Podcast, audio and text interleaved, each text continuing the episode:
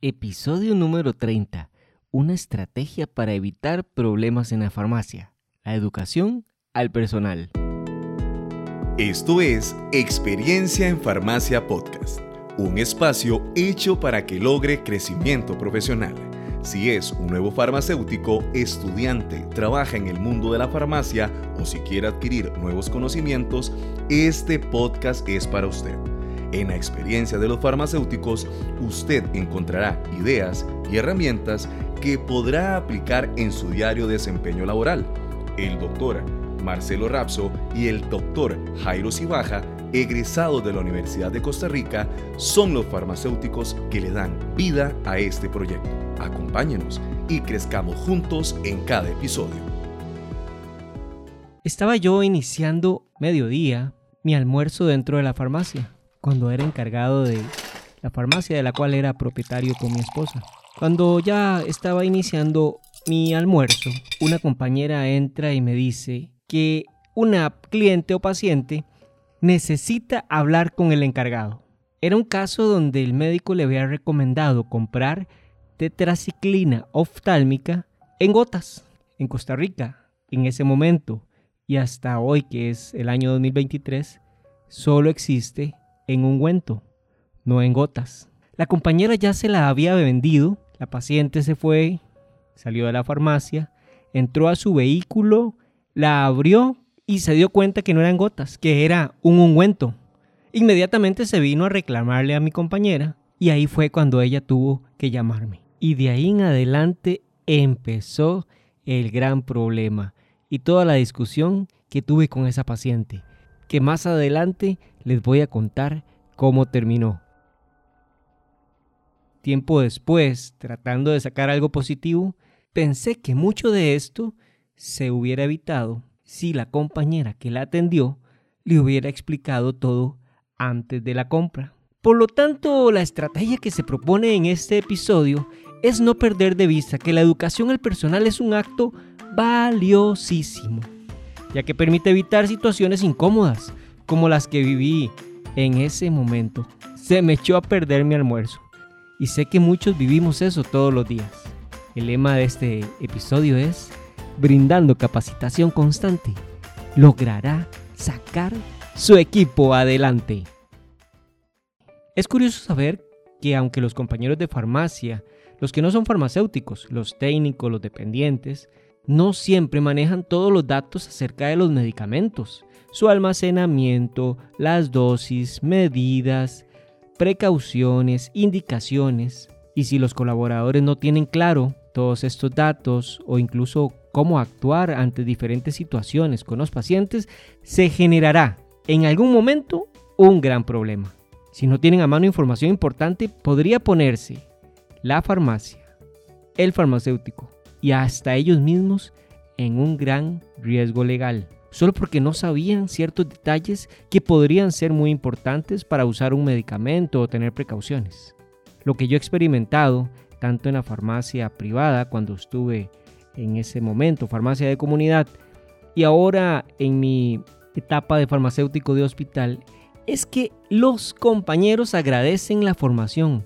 Ellos tienen muchas preguntas por resolver y aunque tengan mucho tiempo de trabajar en farmacia, es probable que no se ha dedicado el tiempo para formarlos, para educarlos en cuanto a detalles que tengan que ver con todos estos aspectos que mencioné. Pero, ¿sobre qué educar? Son tanto los temas, cada uno tiene una realidad distinta, pero podríamos empezar por la receta y sus partes. ¿Cómo medimos los líquidos que tienen que administrar los pacientes. El uso de jeringas, copas, cucharas para medir, cómo aplicar gotas para los ojos, cómo aplicar un supositorio, identificación de fechas de vencimiento y de fabricación, cómo distinguirlas, manejo en distintas enfermedades o padecimientos menores, sus características, su forma de abordarlas, protocolos de atención ante pacientes molestos o confundidos con sus medicamentos, procesos de actuación de los diferentes puestos, cadena de frío, su importancia, antibióticos y la importancia de utilizarlos bien, el uso, el efecto de los medicamentos más utilizados en el área de trabajo de cada uno. ¿Y por qué no? Hasta medir la presión o aplicar algún inyectable para casos estrictamente necesarios. Por lo menos el Colegio de Farmacéuticos de Costa Rica nos permite capacitar a algún colaborador, siempre y cuando nosotros tengamos toda la responsabilidad, toda la tutela, para que otro pudiera aplicar un inyectable. Precisamente en esta maestría que estoy llevando de atención farmacéutico, un colega, el doctor Rodríguez, ponía un ejemplo, que muchas veces venían pacientes o clientes a inyectarse algún anticonceptivo o alguna inyección en particular y decía, ay, pero usted es el doctor, usted es hombre, eh, no hay una mujer que me inyecte. Y él, por haber ya capacitado a muchas de sus colaboradoras, les decía, claro, cualquiera de ellas la puede inyectar. ¿A cuál escoge? Y esto le permitía no perder una venta y seguir brindando el servicio. Él me contaba que una de las actividades que a él le gusta hacer y que hace bastante bien es la capacitación a todo su personal. Es que es una gran confianza tener a quien delegar un poco la atención a los pacientes. Muchos sabemos que hay gran cantidad de pacientes esperando por una recomendación del farmacéutico y solo un farmacéutico, nosotros, en la farmacia. Así que tener apoyo es de gran ayuda y si este apoyo está bien formado por nosotros, qué garantía y qué tranquilidad. Claro, como dice el doctor Rodríguez, uno desarrolla un oído biónico. Uno puede estar atendiendo a un paciente y escuchando lo que los compañeros le están diciendo a los demás y así poder corregir o complementar alguna información.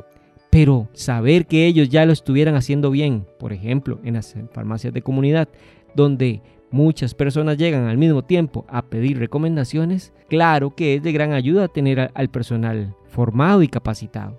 Y en la farmacia pública, áreas de salud o de hospital, es la ayuda que nos dan los técnicos. El trabajo en equipo que en realidad se realiza es fundamental. Aunque hay más de un farmacéutico, ciertamente el trabajo que hacen los compañeros técnicos es de gran importancia.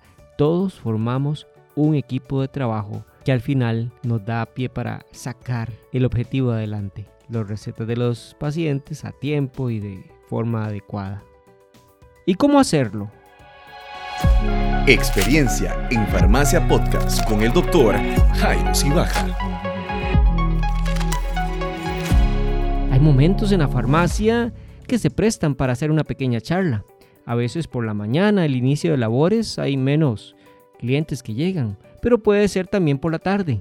Ya cuando uno tiene cierto tiempo de estar en un puesto de trabajo, es fácil identificar esos momentos ideales para dedicarles un tiempo a la formación de nuestros compañeros, los técnicos dependientes y las demás personas que estén involucradas en el trabajo de la farmacia. La idea es ir armando pequeñas charlas sobre esos temas propuestos y todos los que sean más útiles de acuerdo a cada realidad. Si tenemos diseñadas esas charlas, es solo planear el momento o aprovechar que el momento se dé por baja asistencia de los pacientes y dar una pequeña capacitación. Es súper importante tener por escrito la información o de forma digital también para pasárselo a los colaboradores y llevar un registro con la lista de los nombres completos y las firmas a quienes le dimos capacitación. En Costa Rica, por ejemplo, el Colegio de Farmacéuticos hace dentro de sus fiscalizaciones la revisión de un rubro que es si la farmacia da capacitación. Así que al dar estas charlas que no se quede en un solo acto sin tener nada que lo compruebe, que lo respalde. Un documento que respalde a quienes le dimos la charlita y cuándo fue y a qué hora. Cuánto tiempo duró. Claro, es importante evaluar esa charla, esa clase, para asegurarse que los compañeros entendieron bien los conceptos y que pueden aplicar estos conocimientos adquiridos en el día a día. Claro, porque va a ser nuestro apoyo. Tener exámenes para evaluar es una forma también de documentar estas capacitaciones realizadas. Poco a poco, al, mismo tiempo que estamos dando o planeando estas charlas de capacitación, también podemos ir planeando las preguntas de evaluación. Esto es súper importante porque cada compañero nuevo que se acerque o se incorpore al equipo de trabajo en la farmacia puede tener esta información. Se la podemos dar para que la estudie y luego aplicarle la evaluación. Pero, ¿por qué hacerlo? ¿Qué voy a ganar con eso? Bueno, ya vimos la problemática. La idea es evitar problemas por falta de conocimiento o falta de manejo de diferentes situaciones. ¿Qué podemos experimentar? Podríamos hablar de varios beneficios. Se evitarían problemas con los pacientes al tener un personal más capaz de colaborar con nosotros en orientar a la hora de dar los medicamentos a los pacientes. Cómo se usan, cómo lo miden. El personal puede sentirse un poco más motivado por los conocimientos que le permiten ser un mejor colaborador. Claro, cuando uno tiene nuevos conocimientos y más formas de desempeñarse, claro que va a estar motivado y aprender siempre es un sentimiento de satisfacción. Eso lo estarían recibiendo nuestros colaboradores, nuestros compañeros de equipo, cada vez que los capacitamos. Como tercer punto, el personal puede tomarle aprecio a usted o agradecimiento por el tiempo que invierte en ellos, en mejorar sus conocimientos le está usted haciendo un regalo, un regalo de compartir conocimientos y hacerlo sin miedo, porque antes se decía el conocimiento es poder. Ahí yo soy el que sé y no le comparto la información a otros. Pero la realidad es que tenemos muchos pacientes pidiendo consejo, pidiendo una explicación, pidiendo ayuda. Que ellos nos puedan colaborar a la hora de atender preguntas sencillas van a aliviar la carga que tiene el farmacéutico. Porque solo realmente se sabe que no lo puede hacer. El punto 4 podemos mencionar que el dar capacitaciones genera cierta sensación de autoridad y admiración.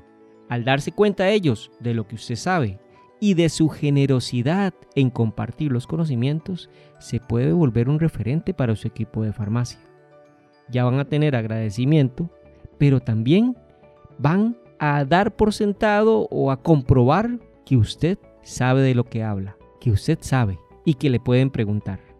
Como punto 5, podríamos decir que para enseñar hay que repasar, hay que estudiar. Y es obligatorio planear y estudiar y repasar los conceptos para dar una información correcta, clara y concisa. Esto definitivamente nos beneficia a todos, al que va a dar la charla, nosotros, y a todos los que la reciben. Como punto 6, podríamos decir que es un sentimiento de satisfacción. Veía ciertos comentarios en un chat de farmacéuticos de Costa Rica, donde dice que mm, al ver un video de un farmacéutico preparando medicamentos de forma magistral, un comentario fue, Pasamos de eso a ser simples vendedores, a ser simplemente cajeros, refiriéndose al puesto que desempeñan muchos colegas en las farmacias de comunidad privadas, sobre todo en las grandes cadenas. O soy solo en la farmacia pública un simple revisador de recetas. Es lo único que hago, revisar, revisar, revisar. Ahora, al compartir la información, al preparar una charla, al regalársela a nuestro personal, definitivamente en lo interno, lo que experimentamos es satisfacción.